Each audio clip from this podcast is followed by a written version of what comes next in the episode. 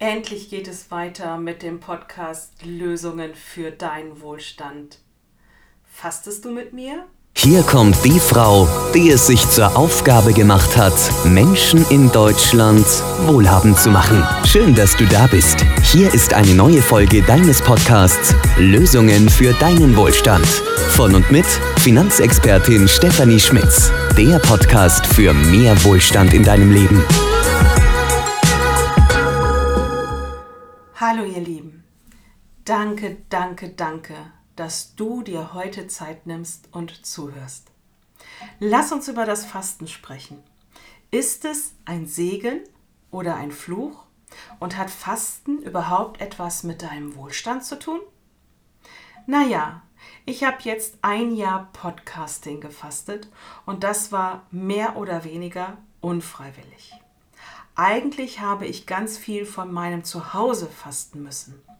Im März und April letzten Jahres freiwillig, weil ich alles auf den Kopf gestellt und saniert habe.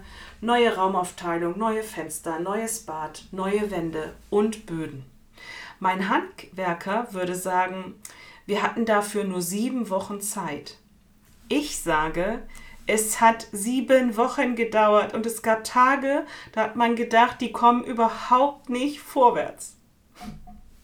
Du siehst, es ist immer eine Frage, wie man die Umstände betrachtet. Bis alles in der neuen Wohnung seinen Platz gefunden hatte, das hat lange gedauert. Und als ich im Oktober endlich soweit war, wieder mit dir in Kontakt zu treten, ist doch tatsächlich ein Heizungsrohr geplatzt und hat meine Wohnung innerhalb von 30 Minuten unbewohnbar gemacht. Und so habe ich Ende des Jahres unfreiwillig ein zweites Mal von meinem Zuhause fasten müssen.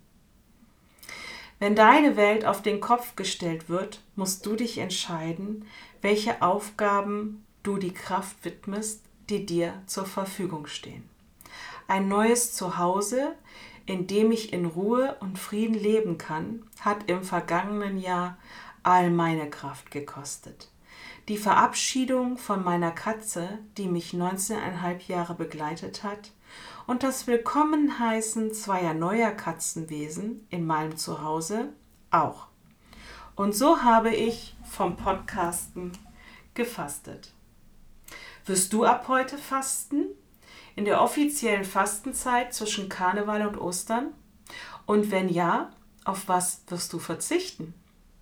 Hat Fasten etwas mit Wohlstand zu tun? Hm. Zunächst einmal glaube ich, dass wir schon sehr wohlhabend sind, wenn wir die freie Entscheidung haben, auf etwas zu verzichten. Für die nächsten sechs Wochen habe ich mir vorgenommen, auf Süßigkeiten und Fastfood zu verzichten und mich mehr zu bewegen. Das erste hatte ich ohne Küche und richtigem Zuhause viel zu reichlich im vergangenen Jahr. Und Bewegung hat sich oft auf Kartons einpacken, Kartons auspacken und von einer Ecke in die andere Stellen beschränkt. Hm. Mache ich mit meinem, mache ich mich mit meinem Fastenziel wohlhabend? Ja, in mehrfacher Hinsicht. Erstens spare ich sehr viel Geld, wenn ich aufhöre, Junkfood zu kaufen und selber koche.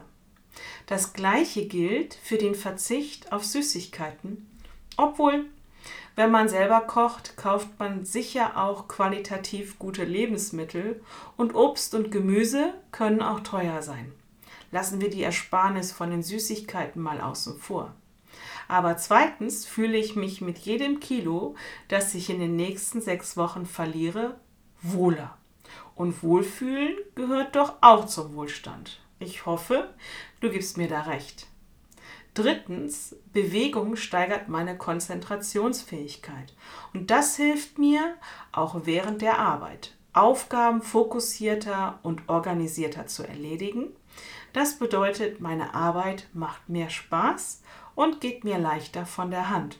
Und auch das macht mich glücklich und damit fühle ich mich wohl. Hm.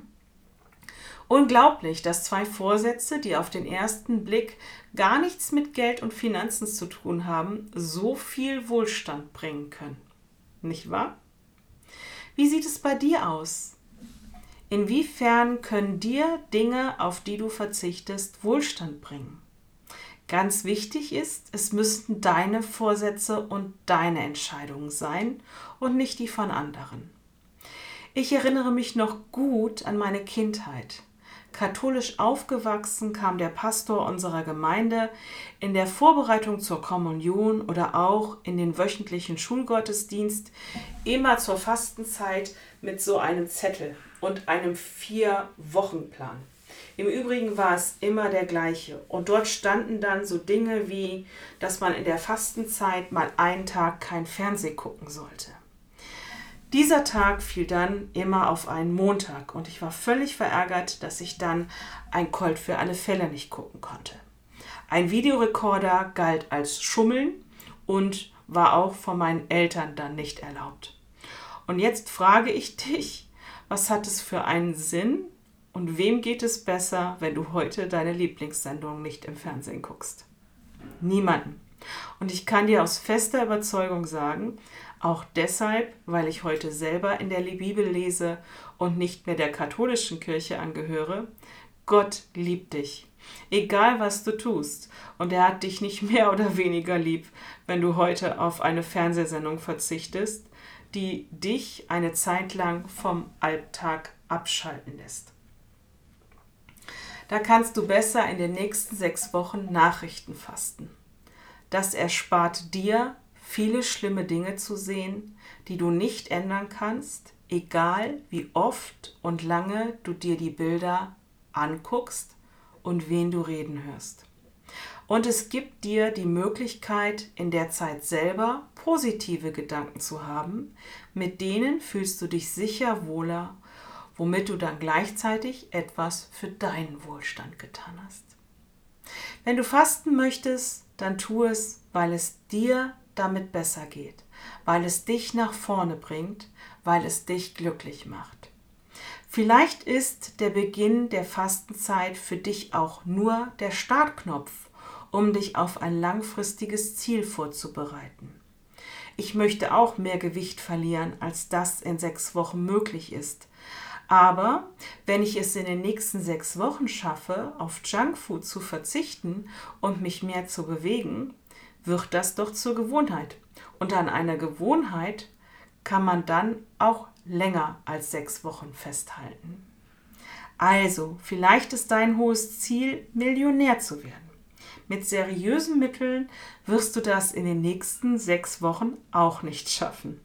Aber vielleicht nimmst du dir in den nächsten sechs Wochen vor, mehr auf deine Ausgaben zu achten und nur Dinge zu kaufen, die du wirklich brauchst oder auch einmal mehr selber kochen und so Geld sparen, das du sonst im Restaurant ausgeben würdest. Und vielleicht sparst du so, wenn du achtsam in den nächsten sechs Wochen mit deinem Geld umgehst, 100, 200 oder 500 Euro, die du dann gewinnbringend anlegen kannst. Damit ist der Grundstein für deine Million gelegt.